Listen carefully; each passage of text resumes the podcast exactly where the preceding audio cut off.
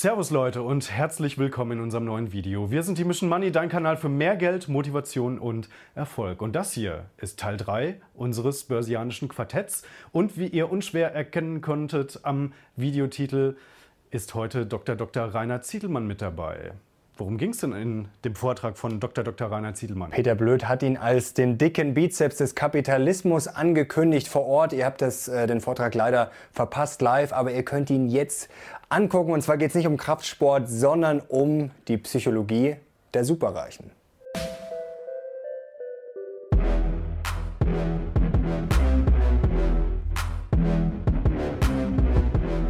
Lieber arm und gesund als reich und krank.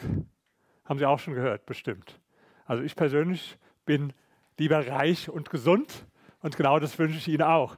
Unsere Sprüche gibt es ja viele. Haben Sie bestimmt auch schon gehört.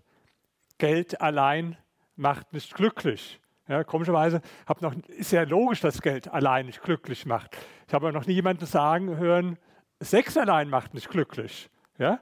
Aber wie wäre denn jetzt ein Leben ohne Sex? Wäre auch irgendwie blöd. Ja? Und so ist auch Leben ohne Geld natürlich nicht gut. Und ich war jetzt gerade auf Vortragstour in China, in fünf chinesischen Städten. Die kleinste war acht Millionen groß und habe genau über das gleiche Thema gesprochen wie jetzt, weil das Buch auch äh, nicht nur in Englisch, sondern auch auf Mandarin erschienen ist. Da war das für niemanden ein Problem mit dem Reichwerden. Die haben nicht darüber diskutiert, ob es gut ist, reich zu werden, sondern klar, die wollten alle reich werden. Die, die wollten nur wissen, wie es geht, aber nicht, ob es gut ist oder schlecht ist. Das war der Unterschied zu Deutschland. Und hier hat das so ein bisschen was Komisches mit dem Reichwerden für manche Menschen. Ja, das klingt so egoistisch, so oberflächlich, so materialistisch. Und es klingt viel besser, viel nachhaltiger vielleicht, wenn ich sage, ich tue was gegen Klimawandel oder was weiß ich, ja, als wenn ich sage, ich will reich werden. Trotzdem spielen ja acht Millionen Menschen jede Woche Lotto und 21 Millionen regelmäßig. Kreuzen die an, weil sie eigentlich doch nicht gewinnen wollen oder äh, weil sie 10 Euro gewinnen wollen oder hoffen die vielleicht doch auf das große Los mit den sechs Griechischen und auf eine Million. Also zumindest die wollen alle reich werden. Guck mal, wie es hier im Publikum ist. Ich frage jetzt mal, wer möchte von Ihnen reich werden? Hand hoch. Super, so viele, klasse. Ja, die anderen paar, die sich nicht gemeldet haben, die können trotzdem zuhören, die erfahren dann, wie die anderen reich werden. So, ja? Oder die, die erfahren dann, warum sie nicht reich geworden sind. Auch gut. Aber die meisten wollen reich werden. Und wenn ich jetzt einmal frage, wenn Sie jetzt die Gelegenheit hätten, alle, die sich eben gemeldet hätten, haben, in den nächsten drei Monaten 45 Menschen zu treffen, die alle so zwischen 30 Millionen und eine Milliarde Euro gemacht haben, nicht geerbt, self-made gemacht haben. Sie konnten mit den Menschen sprechen über ihre Einstellungen, über ihre Jugend, über ihre Haltungen, wie sie es gemacht haben, über ihre Investitionen, über ihre Persönlichkeiten.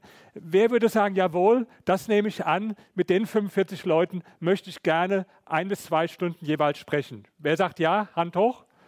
Logisch, ja. Dumme Frage eigentlich. Ja, klar, wird jeder machen. Jetzt nur die letzte Frage, dann höre ich auch auf mit der Fragerei. Wer von Ihnen kennt denn 45 Menschen, die so zwischen 30 Millionen und eine Milliarde aus eigener Kraft. Wer kennt ihr? Hand hoch nochmal. Oh, sehe ich jetzt keine. Ich kenne sie, also ich kann mich melden und ich habe genau, das ist das Thema von meinem Buch, ich habe Interviews gemacht mit diesen Leuten, ähm, jeweils ein bis zwei Stunden. Jeder hat auch einen psychologischen Test ausgefüllt. Das war meine zweite Doktorarbeit, Psychologie der Superreichen. Habe mit den Menschen gesprochen, war sehr interessant und möchte, habe dann die Ergebnisse, also das waren 1700 äh, Seiten am Schluss äh, von den ganzen Gesprächen. Ähm, das habe ich dann zwischen zwei Buchdeckel gepresst, das waren dann nur noch 450 Seiten. Ja, und davon möchte ich Ihnen ein paar Dinge erzählen, wobei vorher vielleicht noch eine Bemerkung dazu. Jetzt gibt es ja da verschiedene Einstellungen zu solchen Büchern zum Thema Reichwerden. Die einen die nenne ich so, in Amerika haben die ein besseres Wort dafür als in Deutschland, know it all. Ich, ich weiß schon, kenne ich schon, weiß ich schon alles. Ja, so die eine Art. Brauche solche Bücher nicht. Hab zwar kein Geld, bin auch nicht reich, aber ich weiß alles, wie man reich wird. Ja? Und ich gerade jetzt beim Mittagessen vor ein paar Tagen mit einem diskutiert, ja, ich weiß das alles. Ich weiß, ich sag, aber es hat selbst gar kein Geld gehabt. Sag, wenn du alles weißt, warum hast du dann eigentlich kein Geld? Komisch irgendwo. Ja? Es geht ja nicht darum, das irgendwie zu wissen, sondern es geht darum, es so zu wissen, dass man es auch tut, dass man auch handelt.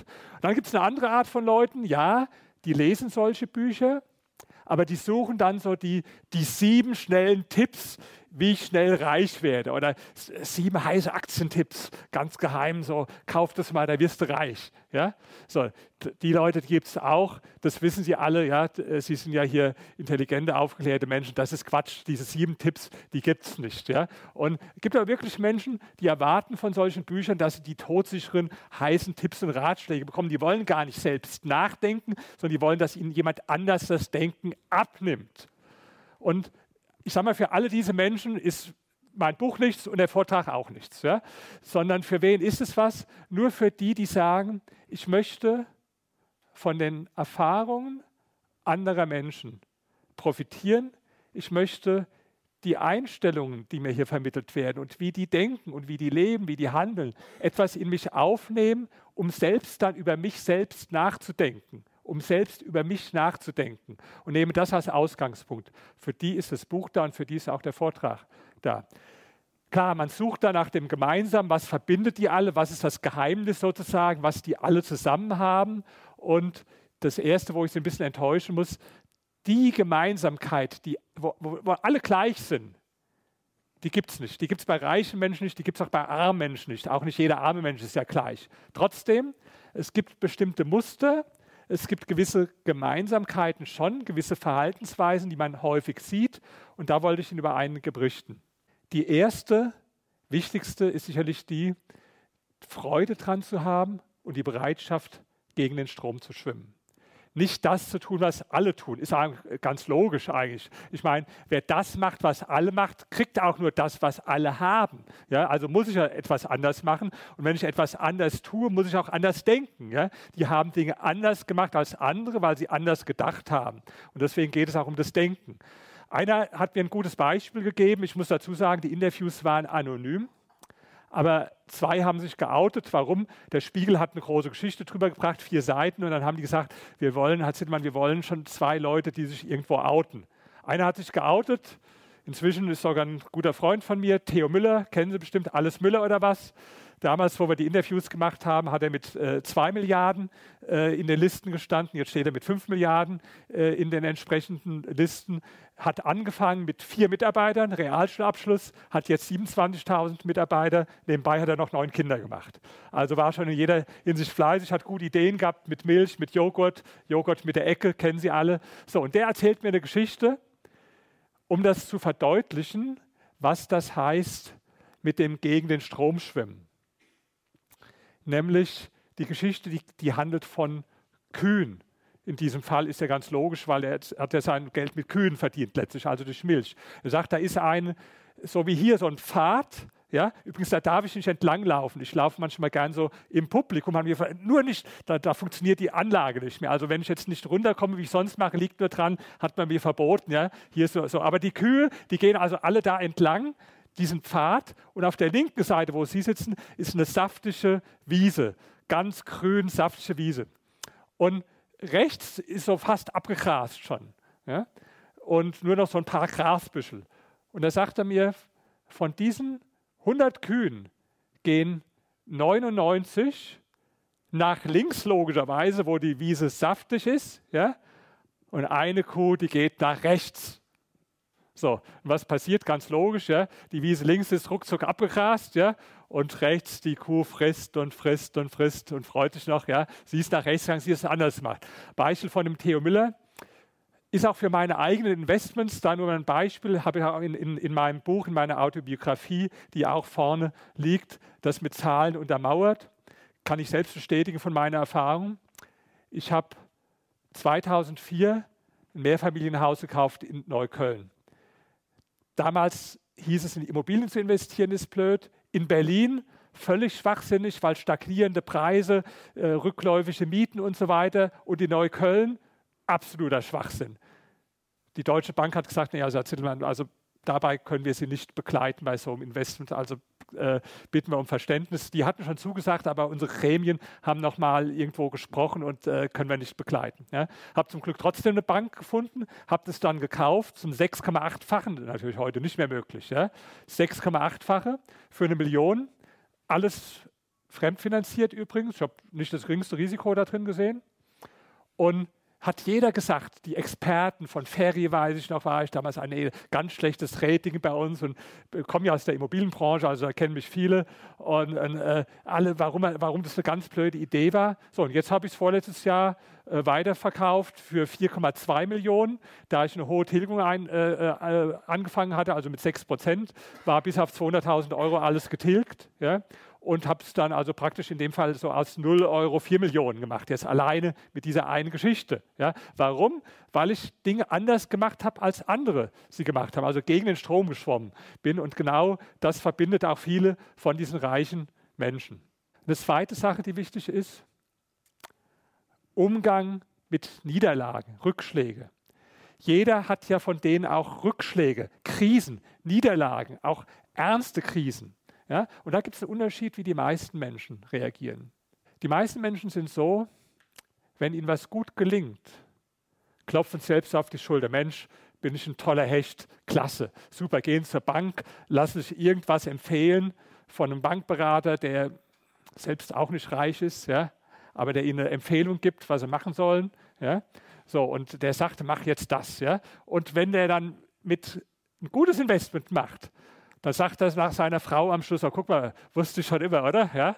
Man muss halt wissen, wie es geht. Ja? Man muss halt wissen, wie es geht. Ja? Wenn es da, daneben läuft, dann sagt er, oh, der, der Scheißtyp in der Bank hier, den verklage ich jetzt. Ja? Mir einen ganz falschen Tipp gegeben. Also so sind die meisten Menschen irgendwo, wenn es gut gelingt, ja, bin ich selbst dran schuld, wenn schlecht ist, sind die anderen. Immer die anderen dran schuld. Ja? Also in der Schule schlecht gewesen, waren die Lehrer dran schuld. Führerschein durchgefallen das erste Mal, Fahrlehrer war scheiße. Ja? Überhaupt im, im, Leben keinen Erfolg gehabt. Klar war der Kapitalismus dran schuld. Ja? Achtung. War der Kapitalismus dran schuld. Ja? Oder, oder, oder die Mutter hat mich falsch auf den Pott gesetzt, deswegen konnte ja aus mir gar nichts werden. Ganz logisch. Ja? So, so sind die meisten Leute. Und genau diese Superreichen, mit denen ich gesprochen habe, sind nicht so. Ja? Die haben immer die Schuld sich selbst gegeben. Es war nicht der Markt, es war nicht die Finanzkrise, es war nicht der Wettbewerber. Wenn es schief läuft, war ich selbst. Und dieses Gefühl der Selbstverantwortung, Verantwortung zu übernehmen für die eigenen Erfolge und für die eigenen Misserfolge aber auch, das gibt dann das Gefühl der Macht, ich kann es ändern. Das war eine ganz wichtige Gemeinsamkeit. Eine andere Sache war, dass viele betont haben, Verkauf, verkäuferische Fähigkeiten sind ganz entscheidend, egal in welchem Beruf. Verkauf nicht im engen Sinn nur von Verkauf von Produkten, sondern Verkauf generell, andere Menschen zu überzeugen, das Nein in das Ja umzuwandeln, das Nein nicht zu akzeptieren. Und ähm, ein Interviewpartner hat mir gesagt, alles ist Verkauf. Ich verkaufe immer. Ja? Und das war das, was diese Menschen gemeinsam haben. Ja? Und diese Wertschätzung von verkäuferischen Fähigkeiten. Und das ist auch bei vielen Menschen anders. Nee, also Verkäufer will ich nicht sein. Nee, nee, da verbinden die mit so einem, äh, der, der, windige Versicherungsvertreter, der mir irgendwas aufschwätzt oder der Gebrauchtwagenhändler oder so. Nee, nee, also mit, mit Verkauf habe ich nichts zu tun. Selbst wenn sie selbst Verkäufer sind, schreiben sie Berater auf ihre Karte. Nee, nee, bin kein Verkäufer, berate ja nur. Ja, musst du nicht nehmen, nee, ist, nur, ist nur ein Angebot. Ja? Äh, wenn du nichts kaufst, ist auch äh, vollkommen in Ordnung. Das war bei den Menschen anders. Die haben das positiv gesehen, Verkauf. Ja? Also eine positive Einstellung zum Thema Verkauf. Und das haben die schon ganz früh gelernt in ihrer Jugend. Und das war auch interessant. Ich habe die alle gefragt, wie waren denn ihre Schulnoten gewesen? Wie waren sie denn an der Uni? Und da waren ein paar, die waren gut in der Schule oder an der Uni. Da waren genauso viele, die ganz schlecht waren. Einer der reichsten, mit denen ich gesprochen habe, der hat gerade Hauptschulabschluss gehabt. Der war Legastheniker. Der kann bis heute nicht richtig lesen und schreiben. Der sagt immer, beim Brief lasse ich mir vorlesen von meiner Assistentin und äh, nee, ich, ich, lese die ersten Zeilen und die letzten und wenn sie es dann äh, reimt, ist okay, wenn es sich nicht reimt, lasse ich es mir vorlesen. Ja? So, der, der, ist fast Milliardär. Ja? Der hat mit Mühe einen Hauptschulabschluss gemacht. Da waren auch andere dabei, die gut in der Schule waren. Also nicht jetzt, dass sie sich Sorgen machen, wenn sie jetzt gute Noten hatten äh, in, in der Uni oder in der Schule, dass sie sagen, also ich kann jetzt nicht reich werden. So ist es auch nicht. Aber es gibt keinen Zusammenhang. Die Leute haben das woanders gelernt. Und wo haben sie es gelernt? Beispielsweise, als sie Schüler waren, als sie Studenten waren, aber was sie nebenher gemacht haben. Ja? Wo ich Student war, da haben die meisten so als Kellner gearbeitet nebenher oder Taxifahrer oder manche auch in der Fabrik. Das hat keiner von denen gemacht.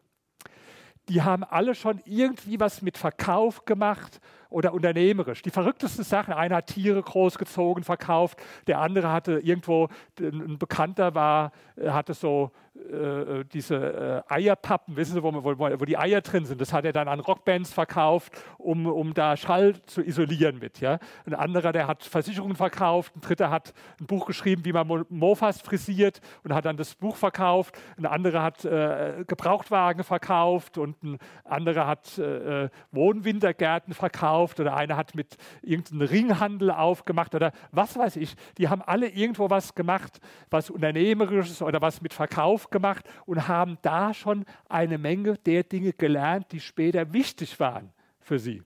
Und die Hälfte waren Leistungssportler. Die Leute, die haben das nicht in der Schule gelernt und nicht in der Uni gelernt. Im Gegenteil. Ja. Viele haben mir gesagt, also das Einzige, was nutzlos war, war mein Studium, mein BWL-Studium insbesondere. Erich Sixt, der war nicht unter den Interviewpartnern, aber Sie kennen den von Sixt, ja, von dem gibt es ein gutes Zitat. Der hat gesagt, nach dem zweiten Semester BWL habe ich erkannt, dass das für meinen weiteren Lebensweg völlig irrelevant ist und habe es abgebrochen. So. Und so haben viele von denen gedacht. Also im Studium haben sie es nicht gelernt. Verkauf. Ja? Ich habe, äh, meine, meine Freundin hat auch BWL studiert. Ich habe gefragt, wie, wie, wie, hast, wie viel hast du da über Verkauf gelernt? Wie viele Seminare habt ihr über Verkaufstechniken? Nee, haben wir nicht gehabt. Wir haben immer Formeln abgeleitet und so, die man später nie braucht. Ja? Also das war unwichtig für die. Aber was die nebenher gelernt haben, durch äh, Verkauf oder durch Sport auch, also im Sport mit Siegen umzugehen, aber auch mit Niederlagen umzugehen. Das war wichtig. Und in der Psychologie gibt es da eine Unterscheidung. Psychologen unterscheiden zwischen implizitem Lernen und explizitem Lernen. Was meine ich damit? Implizites Lernen, das können Sie auch so übersetzen mit Learning by Doing. Ja? Also ich lerne etwas, während ich Dinge tue, zum Beispiel verkaufen oder unternehmerisch was machen, aber jetzt im Unterschied zum expliziten Lernen, das ist das akademische Lernen. Also ich lese ein Buch oder eine Schule oder gehe auf irgendein Seminar. Ja? Das sind also die Unterschiede zwischen explizitem und implizitem Lernen. Und für diese Leute waren die impliziten Lernprozesse wichtig. Und dieses implizite Lernen führt dann, sagen die Lernpsychologen, zu implizitem Wissen. Das heißt auch, ähm, in, in, Englisch sagt man tacit knowledge, ja, das nennt man auch Bauchgefühl oder Intuition. Darunter Sie es. Und ich habe die alle gefragt, wenn Sie jetzt Entscheidungen treffen, unternehmerische Entscheidungen bei Ihren Investments, dann machen Sie das eher analytisch oder machen Sie es eher mit dem Bauch? Klar, also jeder braucht beides. Also gibt jetzt keinen, der jetzt nur analytisch oder nur mit dem Bauch entscheidet. Aber ich habe gefragt, was ist denn der Schwerpunkt bei euch? Eher das Analytische oder eher mit dem Bauch? Und die meisten haben gesagt, eher mit dem Bauch. Klar, die Zahlen müssen erst stimmen, logisch, ja aber mit dem Bauch. Und jetzt muss man sich fragen, was heißt es mit dem Bauch? Ist es irgendwas äh, Mystisches oder Irrationales oder so? Nein, ist es nicht. Es ist das Ergebnis dieses impliziten Lernens, also Ergebnis von impliziten Lernprozessen, die zu implizitem Wissen führen und das nennen die Leute dann Bauchgefühl. Das heißt, es sind bestimmte Muster, die aus Erfahrung resultieren und wo die Leute in Sekundenschnelle sagen können, äh, das ist richtig und das ist falsch. Einer war im Private Equity Bereich aktiv, auch Milliardär. Der hat mir gesagt, ja, wie soll ich es denn anders machen? Bei mir geht es hauptsächlich um Menschen, die ich beurteilen muss. Ich kann doch nicht dem Wirtschaftsprüfer sagen, äh, mach mir mal irgendwo hier ein Rating von der äh, Person oder so. Oder, ja, geht nicht. Ja? Muss ich mein Bauchgefühl benutzen. Also Bauchgefühl für die Leute ganz, ganz wichtig. Und dann habe ich gefragt, ich habe so verschiedene Sachen abgefragt, zum Beispiel Optimismus-Pessimismus-Skala. Riskskala, also wie risikobereit sind die, wie optimistisch, wie pessimistisch sind die. Sie werden sich nicht wundern, dass die meisten Leute ausgesprochene Optimisten waren. Also auf so einer Skala von minus 5 der totale Pessimist zieht jeden Morgen die schwarze Brille auf, guckt, wie die Welt aussieht. Ja? Und der Optimist, der zieht jeden Morgen die rosa Brille auf. Da waren die meisten bei plus 3 bis plus 5, manche haben sogar gesagt plus 7. Aber genau das mit der rosa Brille war es halt nicht. Die Leute sind nicht so naiv, dass sie denken, das Leben ist wie ein Hollywood-Film und Happy End ist garantiert. Nein, ich habe dann gefragt, das war die viel wichtigere Frage, was verstehen Sie denn unter Optimismus? Was meinen Sie damit? Meinen Sie Ausgang immer garantiert, die Welt ist immer gut und die Sonne scheint immer? Nein, natürlich nicht. Sie haben damit gemeint, ich traue mir selbst zu, aufgrund meiner eigenen Fähigkeiten, aufgrund meines eigenen Wissens, aufgrund meiner eigenen Problemlesungskapazität, dass ich die meisten Probleme, die sich mir stellen, lösen kann. Und das nennt man in der Psychologie Selbstwirksamkeit. Und das ist eine ganz entscheidende Fähigkeit. Und so gibt es eine ganze Reihe Fähigkeiten, Muster, wo die die Leute alle gemeinsam haben. Aber ich muss auch eins dazu sagen, die meisten sind als Unternehmer und als Investoren reich geworden. Das vielleicht ein bisschen ein Wermutstropfen. Äh, hier sind ja viele Aktienfans, bin ich auch, bin auch Aktienfans, äh, investiere auch in Aktien, aber äh, dass man jetzt durch passive Aktieninvestments reich wird, zum Reich bleiben, tolle Sachen, zum Reich werden, da habe ich so meine Skepsis, ja, die kann ich auch begründen. Bevor ich meine Studie gemacht habe, da gab es eine Studie, da wurden 472 Millionäre befragt, die waren jetzt nicht so reich, wie die ich befragt habe. Die hatten nur so zwei Millionen im Durchschnitt. Ja? Und die hat man befragt, wie sie reich geworden sind. Und da war also interessant, die allermeisten als Unternehmer, ich nehme mal die aus, die geerbt haben. Ja? Die, das ist ja ein anderer Faktor. Dann waren die allermeisten Unternehmer. Dann gab es noch 10 Prozent, die haben gesagt Immobilien. Dann gab es 2,7 Prozent Aktien. Ja? Also das, das die primäre Vermögensquelle. Das heißt nicht, dass die Leute nicht in Aktien alle investiert haben. Klar, logisch. Ja? Aber es war nicht die Quelle von ihrem Reichtum. Es war eher so, dass sie vielleicht als Unternehmer reich geworden sind irgendwo und haben das dann äh, wo, wo investiert. Ja? Auch als Angestellter reich zu werden, ist viel schwieriger, als man denkt. Wir, wir kennen ja die Leute immer aus den Listen in den Zeitschriften, äh, die irgendwo Vorstand von, von Daimler oder die DAX oder die MDAX-Vorstände, ja? die dann Millionengehälter verdienen. Aber das sind ganz wenige. Ja. In Deutschland gibt es 14.000 Einkommensmillionäre. Ja? Und von diesen 14.000 Einkommensmillionären, da gibt es jetzt keine Statistik drüber, aber ich schätze, das ist eine dreistellige Zahl, die da als Angestellte so ein Gehalt verdienen. Also Leute wie, wie Daimler-Chef und so weiter. Ja? Aber die, äh, das, das ist relativ selten. Die meisten sind Unternehmer. Ja? Und ich selbst war 15 Jahre lang, habe eine Firma gehabt und, und ich habe eigentlich jedes Jahr so viel verdient wie die meisten MDAX-Vorstände. Nur dass meine Firma nur 50 Mitarbeiter gehabt hat und nicht 10.000. Ja? Also da können Sie Relation sehen, ist ja auch ganz, ganz klar. Also das heißt, der Schlüssel ist schon Unternehmertum, Investments, was nicht heißt natürlich, dass jeder, der sich selbstständig macht, reich wird. Im Gegenteil, die meisten nicht. Deswegen, wenn, wenn mich die Leute immer fragen, ja, was soll ich denn jetzt machen? Wie soll ich denn anfangen? Sage ich zwei Dinge. Probier nebenberuflich etwas aus, wenn du Angestellter bist noch probiere nebenberuflich aus. Ich sage nicht einfach jedem, komm, kündige morgen, ja, werd Unternehmer, ja, klasse, dann wirst du reich. Nee, habe ich auch nicht gemacht. Bin ich zu ängstlich zu. Ich bin eher ein sicherheitsorientierter Typ. Ich habe erst dann gekündigt, wo ich nebenberuflich mehr verdient habe als hauptberuflich. Da habe ich gesagt, okay, ich weiß, es geht, bin ich zu meinem Chef, habe gesagt, ich kündige. Er sagte, wir wollten Ihnen doch eine Gehaltserhöhung sowieso schon geben. Ja, habe ich gesagt, ich will jetzt eine Million verdienen im Jahr. Das wollten Sie mir nicht geben. Oder nee, wollte nicht geben. Jetzt verstehen Sie auch, warum ich kündige. Ja, habe mir nämlich jetzt die Millionen vorgenommen. So, dann erst habe ich gekündigt. Und das Zweite ist Bücher lesen. Sagen, na klar, der Zillmann empfiehlt, Bücher zu lesen. Draußen stehen sie, der will verkaufen. Ja, will ich. Ja, will ich. Ja, später 17 Uhr. Aber ähm, deswegen ich bin da vielleicht nicht der beste Zeuge, aber ich gebe Ihnen mal zwei Zeugen, die Sie alle kennen. Der erste ist Warren Buffett. Der hat gesagt, wo er zehn Jahre alt war, zehn Jahre, gab es kein einziges Buch in seiner Stadtbibliothek mit dem Titel Finanzen, das er nicht mindestens einmal gelesen hat.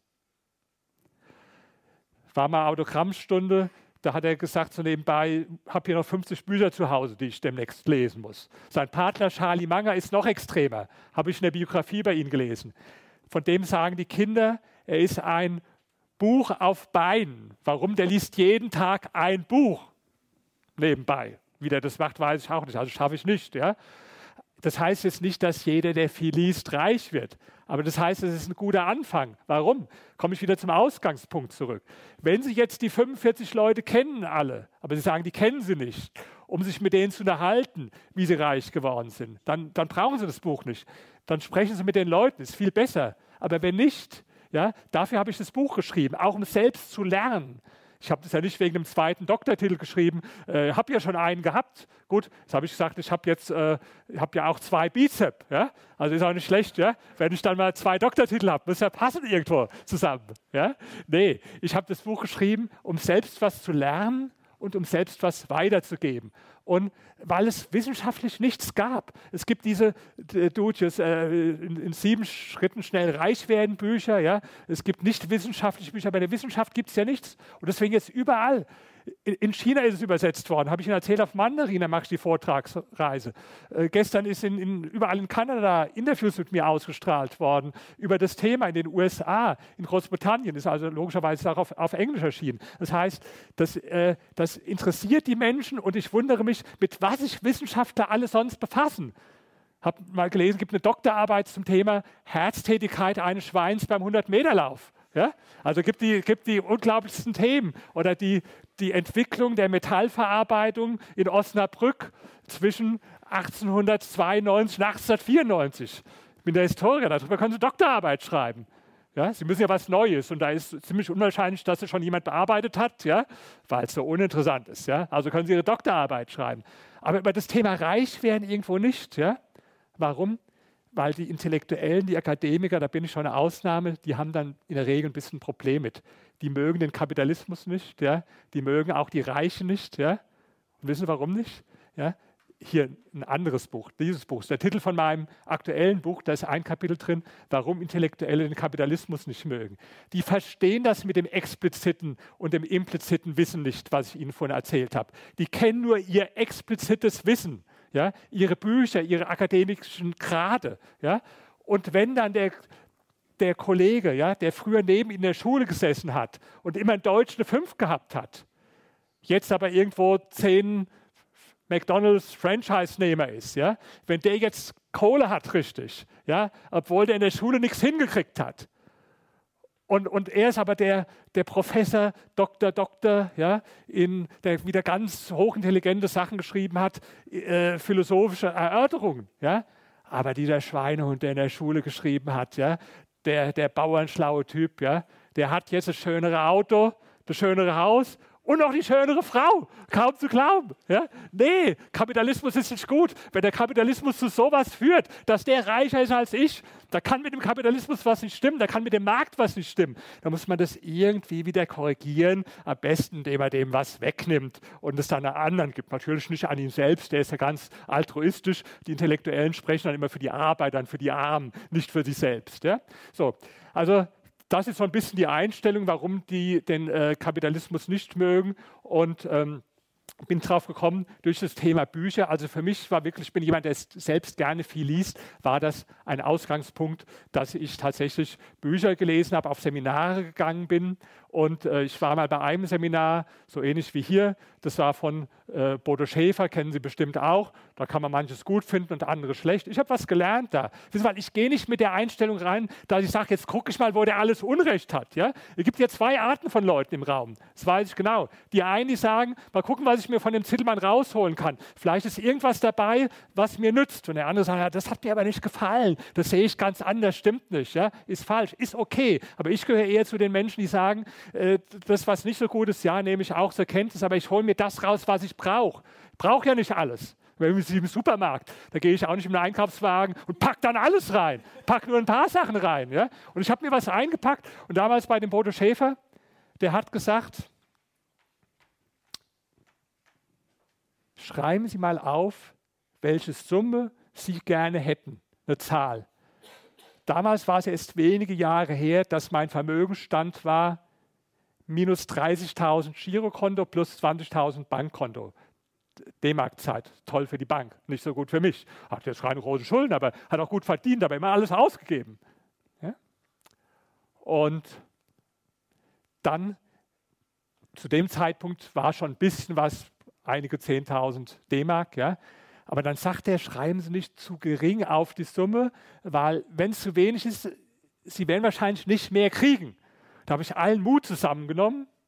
Und wissen Sie, wenn man, wenn man irgendwo 30, 40, 50.000 Euro hat, zuckt man schon bei einer Million fast so ein bisschen zusammen. Ja? Habe halt 10 Millionen aufgeschrieben. Ja? 10 Millionen D-Mark damals noch. Ein paar Jahre später waren sie da und dann mehr. Ja? Also ich sage, bei mir hat es funktioniert und ich wollte wissen, wie funktioniert es denn bei den anderen? Weil jeder hat seinen eigenen Weg. Und deswegen habe ich die Interviews gemacht, um daraus was zu lernen. Also ich würde mich freuen, wenn Sie diese Psychologie der Superreichen mit dieser Einstellung lesen, was kann ich mir rausholen? Bin auch nachher da, wer das Buch äh, signiert haben möchte, ab 17 Uhr machen wir ein bisschen äh, eine kleine Signierstunde dann mit den Büchern. Würde mich freuen, viele von Ihnen da zu treffen. Und jetzt war mir ganz wichtig, ich habe vorher gesagt, Bedingung, ich spreche immer nur dann, wenn Zeit ist für Fragen aus dem Publikum und ich mag besonders kritische Fragen. Und deswegen meine Bitte jetzt, ja, wer sagt, nee, bin ich gar nicht einverstanden, da man, ich habe hier eine ganz andere Meinung, klasse, freue ich mich drauf, Hand hoch bitte. Super.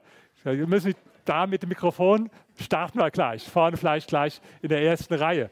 Was haben Sie auf Ihrem T-Shirt stehen? Whisky. Ja? Sind Sie damit reich geworden, oder? oder? Okay. Ähm, Kennen Sie das Buch von Napoleon Hill? Klar. Äh, haben Sie dort abgeschrieben? Wie bitte? Haben Sie dort abgeschrieben? Ich sollte kritisch sein. Ähm, ich habe in, meinem Buch, hab ne? in meinem Buch das auch erwähnt. Ich habe gesagt, was ich gut dran finde und was ich nicht gut dran finde. Ja. Äh, ist ein tolles Buch, kann ich jedem empfehlen. Ich habe es mehr als einmal nur gelesen. Ja. Aber er sagt, dass bei jedem nur dieser Weg funktioniert, durch Autosuggestion der Ziele einzuprogrammieren, eine bestimmte Summe und so weiter. Hat bei mir funktioniert auch bei anderen, aber bei der Hälfte der Leute, die ich interviewt habe, war es anders. Wie anders werden Sie erfahren, wenn Sie das Buch lesen. Also man kann es nicht verallgemeinern, und, aber es ist ein tolles Buch, gehört also in wenigen Büchern, kann ich jedem empfehlen. Ich glaube, es ist auch draußen zu kaufen. Nächste Frage. Ich habe eine Frage, die vielleicht äh, nicht kritisch, sondern ein bisschen bohrend ist. Äh, inwiefern haben Sie sich denn verändert durch diese Interviews mit den Superreichen? Also was sind so Verhaltensweisen, wo Sie sagen, da habe ich mich jetzt im Nachhinein selber verändert? Tolle Frage, Dankeschön. Ähm, ich habe eins gesehen auch, ich habe ein Kapitel über Risiko drin. Ich habe gefragt, Risikoskala minus 5 bis plus, plus 5, wo bist du? Die meisten, die waren bei plus 3 bis plus 5. Das war ich nie. Ich war immer eher 0, 1 oder so in dem Bereich, vielleicht sogar mal minus 1. Bin eher ein sicherheitsorientierter Mensch. Habe 2004 sehr viel Gold gekauft und bin dann ins Schließfach bei der Bank und habe gefragt, kann man es versichern, falls hier die Bank überfallen wird? Ja, können Sie versichern. Ja? Also das, das, das bin ich. Ja? Eher ein bisschen sicherheitsorientiert. Ja? So. Und das hat mich bestärkt, da ich ja jetzt vermögend geworden bin und nie mehr im Leben arbeiten muss, wenn ich nicht völlig verrückte Sachen mache, habe ich eins gelernt bei den Leuten. Die waren zwar in ihrer Jugend, der frühen Phase sehr risikobereit, haben aber im Laufe der Zeit ihr Risikoprofil reduziert auch. Und das ist jetzt eine ganz wichtige, sagen wir mal, methodische, erkenntnistheoretische Frage. In vielen Büchern steht drin, einfach guck, was die gemeinsam haben und dann mach so, wie die es machen. Nein, falsch. Habe ich jetzt auch ein bisschen verkürzt so dargestellt, aber so einfach ist es nicht. Sonst könnten Sie ans Spielcasino gehen, fragen alle Gewinner, was hast du gemacht? Ja, alles voll hier draufgesetzt, voll Risiko gewonnen. Super, mache ich auch. Ja? Wenn Sie jetzt aber zu allen Verlierern gegangen wären, was hast du gemacht? Ja, super, alles da draufgesetzt, ja? hat es gleich gemacht. Ja? Also so einfach ist es nicht. Ja? Und die Leute, über die in diesen Erfolgsbüchern dann geschrieben wird, die Gemeinsamkeit, auch bei mir, sind ja immer nur die, bei denen es funktioniert hat. Was ist mit denen, bei denen es nicht funktioniert hat? Ja? Ist also auch methodisch gar nicht so einfach. Deswegen sage ich, eine wichtige Lehre für mich, das war Ihre Frage, ist die, mein Risikoprofil habe ich reduziert. Ja? Ich schreibe jetzt Bücher, damit verdient man zwar kein Geld, aber man verliert auch keins. Ja? Und Geld habe ich ja genug. Ja? Aber wenn, Sie mich jetzt vor die Frage stellen, ob ich mein Geld lieber verdreifachen wollte und dafür das Risiko eingehe, dass ich verliere, oder ob ich lieber sage, ich lasse so wie es ist, muss nie mehr arbeiten, kann mir trotzdem alles leisten, aber weiß, dass ich es nicht verlieren kann, dann bin ich eher halt der, der, der Sicherheitsmensch. Ja? Habe ich für mich daraus gelernt. Tolle Frage, danke. Ich muss kurz ausholen. Also bei uns in der Firma gab es einen ähm, Buchhalter, der ist äh, jetzt leider Gottes vor kurzem verstorben. Gehen Sie mit dem Mikro ein bisschen näher an den Mund, das ist ganz hinten, habe ich gehört, sitzt einer, der kann nicht so gut hören. Ja, jetzt ist vielleicht besser. Super, danke. Genau. Und das war jemand, der hatte ein extrem breites Wissen. Also egal, was ich den gefragt Ja. habe, der konnte mir eigentlich zu 90 Prozent alles beantworten. Ja. Äh, ja, um jetzt meine Frage zu stellen, wann ist denn in Ihren Augen jemand intelligent? Oder äh, kurze Information noch dazu zu dem Buchhalter. Der hat aber irgendwie sein Leben überhaupt nicht im Griff gehabt. Also er hat überall Schulden gehabt. Das war auf gut Deutsch, um es provokant zu sagen, jetzt mal, war vielleicht ein Loser, sagen wir es mal so. Ja. Wissen Sie, wie viel dem sein Wissen wert war? Früher hätte ich gesagt 5 Euro. Warum? Weil er konnte so ein, so ein äh, kleines irgendwo Lexikon äh, der, der Welt bekommen für 5 Euro. Ja? Heute würde ich sagen, es ist null wert, weil sie alles im Internet nachlesen können, was der weiß. Es ist gar nichts wert. Der kann damit in einer Quizshow auftreten vielleicht. Ja? Wer wird Millionär? Der kann vielleicht auch äh, seiner Frau helfen, Kreuzworträtsel zu lösen mit der Art von Wissen. Ja? Aber das ist nicht das Wissen, von dem ich hier spreche. Das ist ein ganz anderes Wissen, von dem ich spreche. Ja? Der hat irgendwo Sachen auswendig gelernt, der weiß über jedes Thema, was er, kann er irgendwas erzählen. Ja? Aber er, er, er lebt es nicht und er kann es nicht anwenden und er hat, äh, er, das ist rein angelesenes Wissen wahrscheinlich, was der hat. Und wie gesagt, früher hätte ich gesagt 5 Euro wert, heute hätte ich gesagt 0 wert, weil kann jeder im Internet nachgucken. Das äh, kennt vielleicht der eine oder andere Geschichte, den, den Henry Ford, äh, das war damals der reichste Mann der Welt, dem haben sie immer nachgesagt, er ist gar nicht so gebildet, er weiß gar nicht so viel. Und da gab es einen Prozess, wo es wirklich darum prozessiert wurde. Ja? Und dann, dann musste der nachweisen, dass er irgendwo wirklich was weiß. Und dann haben die ihm lauter solche Fragen gestellt, die hätte ihr Kollege alle beantworten können. Der konnte die nicht beantworten. Und irgendwann ist ihm die Hutschnur geplatzt und hat gesagt, warum soll ich denn dieses ganze Zeug wissen, wo ich mir jede Menge Leute kaufen kann, die für mich arbeiten, die das alles wissen und die ich dafür bezahle? Warum soll ich das selbst wissen? Ja? Also jetzt auf meine Frage nochmal zurück. Ja. Wann ist denn jetzt speziell in Ihren Augen jemand intelligent? Es gibt unterschiedliche Arten der Intelligenz und viele verwechseln Intelligenz mit akademischer Intelligenz, mit der Art von Intelligenz, die, ja, ich, äh, ich würde jetzt als intelligent gelten, halte ich mich auch, ja, weil ich zwei Doktortitel und mit äh, Summa Cum Laude und Magnum Cum Laude, aber es gibt eine ganz andere Art von Intelligenz. Ja? Menschen, die, ein Freund von mir, der hat vielleicht 70, 80 Millionen, der kann keinen Satz irgendwo richtig gut formulieren, wenn er eine E-Mail schreibt. Der liest auch nicht viele Bücher und so weiter. Ja? Aber der hat eine unglaubliche, intelligent, andere Art von Intelligenz. Das ist das, was ich mit diesem impliziten Wissen, und das war so wichtig, diese Botschaft von mir, dass die Leute anders lernen, hat nichts mit akademischem Lernen zu tun. Dieses implizite Wissen, was aus implizitem Lernen kommt und was eine ganz andere Art von Wissen und eine ganz andere Art von Intelligenz ist, als jetzt der Akademiker. Ich kenne beide Welten, bin ich aber eine Ausnahme. Ich war ja Dozent an, an der Uni. Ich, äh, ich bin Wissenschaftler, ja, ich kenne diese Welt, aber ich kenne auch die andere Welt,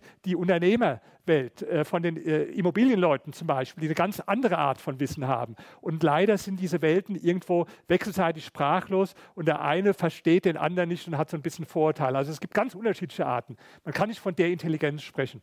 Also mich interessiert der Sport, weil Sie machen ja gern Sport. Ja. Wie viel hat Ihnen der Sport geholfen bei Ihrem Erfolg, bei Ihren unternehmerischen Tätigkeiten? Oder, de oder denken Sie, Sie wären so erfolgreich, hätten Sie den Sport nicht gehabt?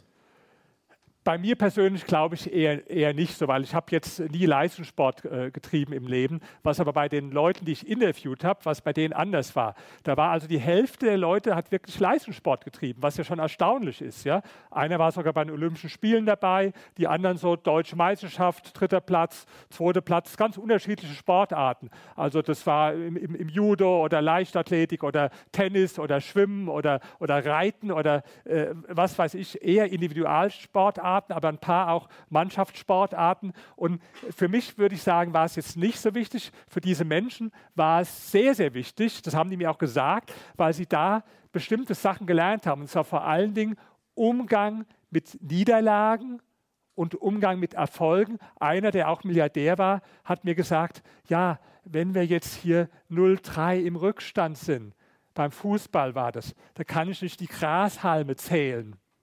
Ja? So, das waren so Dinge, die die Leute irgendwo, und ich glaube, dass diese Frustrationstoleranz ganz wichtig ist, generell fürs Leben und dass man das im Sport lernt. Weil jeder Sportler, egal wie erfolgreich der ist, ja, hat immer genauso viele Niederlagen wie Sieg. Und damit muss er umgehen lernen. Das können die meisten Menschen nicht. Und das ist eine der Sachen, die die Leute im Sport gelernt haben. Oder auch Selbstdisziplin, äh, was man, ja, der Angestellte braucht ja nicht so viel Disziplin. Dem sagt sein Chef, wann er kommen soll, was er machen soll und wann er wieder nach Hause gehen darf. Der Unternehmer, der braucht Disziplin. Weil wenn der morgens sagt, ich bleibe lieber im Bett liegen, okay, schimpft ja keiner mit ihm. Höchstens die Frau vielleicht sagt, was hast du heute so lange im Bett? Ja, bin krank. Aber sonst, ja, verstehst du, ich meine, das, das sind alles Sachen, die ein Unternehmer in viel höherem Maße brauchen. Das sind ja alles Unternehmer und was die eher beim Sport gelernt haben, als das an der Uni gelernt haben. Äh, meine Frage wäre, äh, Sie haben sich ja auch ein bisschen jetzt mit den ganzen äh, Studiengängen, mit den Akademikern auseinandergesetzt. Mich würde interessieren, aus Ihrer Sicht, welche Abschlüsse denn sinnvoll sind, welche nicht und woran kann man das erkennen heutzutage? Das würde ich nicht so pauschalisieren. Ich bin auch nicht gegen ein Studium. Ja. Es ist auch so, dass also klar, wir wissen, viele sehr erfolgreiche Menschen wie Bill Gates, Steve Jobs und so weiter haben ihr Studium abgebrochen. Aber äh, ich habe studiert und ist trotzdem was aus mir geworden. Ja. War sogar damals, darf ich sagen, der Beste an der Uni bei uns. Ich habe mit 1,0 abgeschlossen, mit Summa Cum Laude. Also geht trotzdem dann hinterher. Aber jetzt ein Studium zu empfehlen, würde ich nicht so sagen. Ich glaube, generell was studieren ist keine schlechte Idee. Ich kenne den Jim Rogers gut. Das ist ja auch der eine oder andere wird ihn auch kennen. Ich habe ihn mal in Singapur kennengelernt. Also Rohstoffinvestor.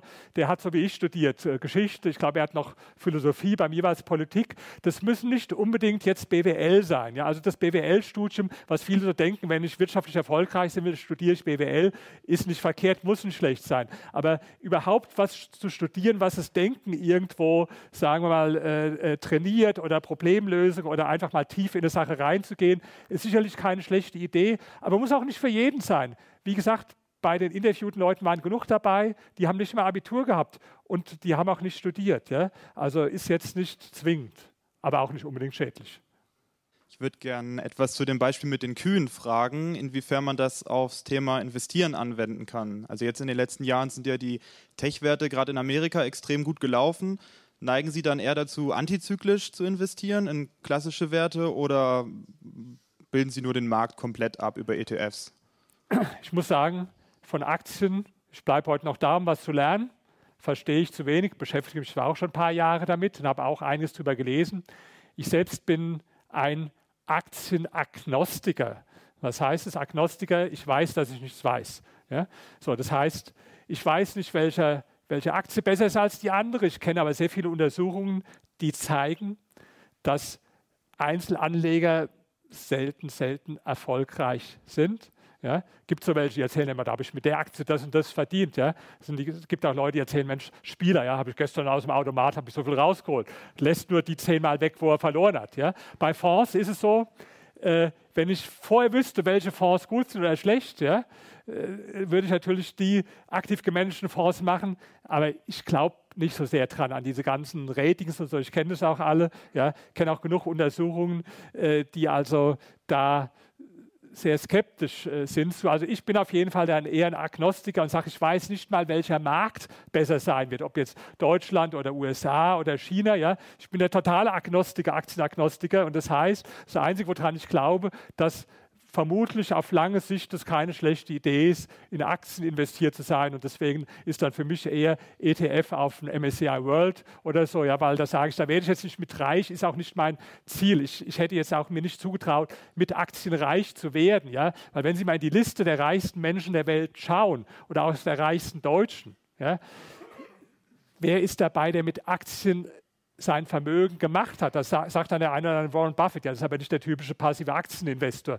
Der, irgendwo, der, der geht ja viel aktiver, mit viel aktiveren Ansatz rein. Ja, aber wenn Sie die Liste der anderen alle anschauen, ob das jetzt in Deutschland oder in den USA, finden Sie alle möglichen Unternehmer und Investoren. Ja, aber sie, das ist jetzt äh, sehr selten und ich kenne auch keinen, der jetzt sein Vermögen dadurch aufgebaut hat. Trotzdem absolut sinnvoll, für mich auch wichtig, Aktien, ja, nur weil ich sage, ich weiß darüber zu wenig, ja, äh, und kenne auch zu wenig Leute, die damit reich geworden sind, ja, deswegen sage ich, ich mache es jetzt so bisher dann lieber äh, passiv, ja, mit dem äh, ETF auf MSCI World, aber hier gibt es bestimmt ganz viele, die wissen es besser, ganz viele, die sind auch schon reich geworden mit Aktien, darf ich ja fragen, wer hier im Raum, sind ja alles Aktienleute, wer von Ihnen ist reich geworden? Mit reich meine ich also unter eine Million bitte nicht melden. Ja? Wer ist reich geworden mit Aktien bei Ihnen? Be Hand hoch. Okay, Sie wollen es erst alle und dafür geht es jetzt weiter, ja, dass Sie darüber informiert werden. Wunderbar, klasse. Bedanke mich ganz herzlich bei Ihnen und 17 Uhr Signierstunde Psychologie der Superreichen kaufen.